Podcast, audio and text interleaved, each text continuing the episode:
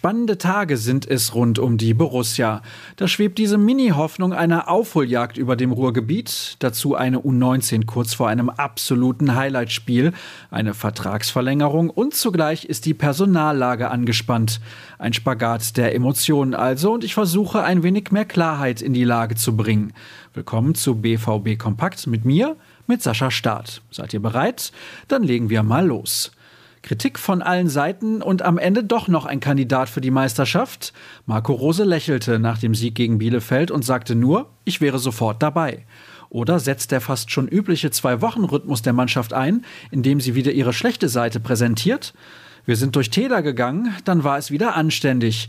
Wir hatten Ergebnisse, dann hatten wir sie nicht. Ich verstehe, dass ihr immer wieder das Thema aufmacht.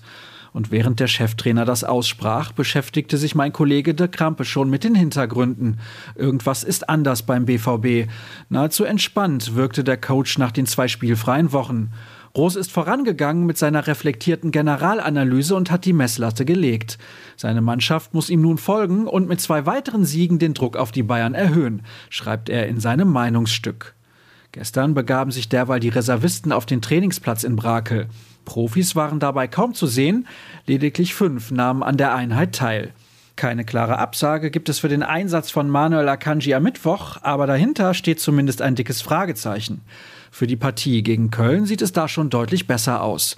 Kevin Pinot und Cedric Gebhardt waren beim Training vor Ort und haben euch neben einem Text auch viele Bilder mitgebracht. Werfen wir einen Blick in das Umfeld des Teams. Denn der Club hat den Vertrag mit Matthias Sammer vorzeitig bis 2025 verlängert. Ich bin immer wieder sehr froh darüber, in vielen Themenfeldern, die übrigens längst nicht nur den Profibereich umfassen, auf die Expertise von Matthias zurückgreifen zu können, nennt Hans-Joachim Watzke den Hauptgrund für die weitere Zusammenarbeit. Er soll auch Sebastian Kehl in Zukunft unterstützen. Von den Profis kommen wir jetzt zur dritten Liga und zum Nachwuchs. Besondere Gäste hat nämlich die U23 derzeit. Raymond Frimpong Owusu und Alan Ossi sind aus der Ukraine geflohen und finden derzeit ihren Schutz bei den Dortmundern.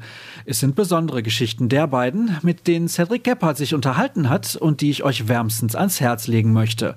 Möglich macht all das eine Sonderregelung der FIFA, die euch im Artikel erläutert wird.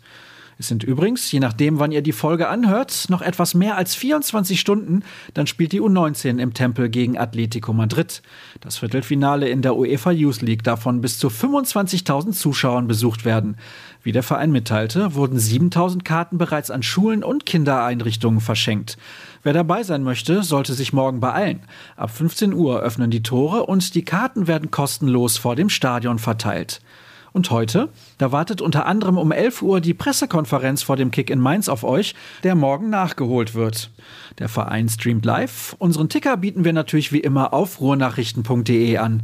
Genauso wie sämtliche Infos zu unserem Plus-Abo. Kostenlos sind wir bei Twitter und Instagram unter rnbvb unterwegs. Mich findet ihr unter Start. Macht's gut und bleibt gesund. Wir hören uns morgen zum doppelten Spieltag. Bis dann.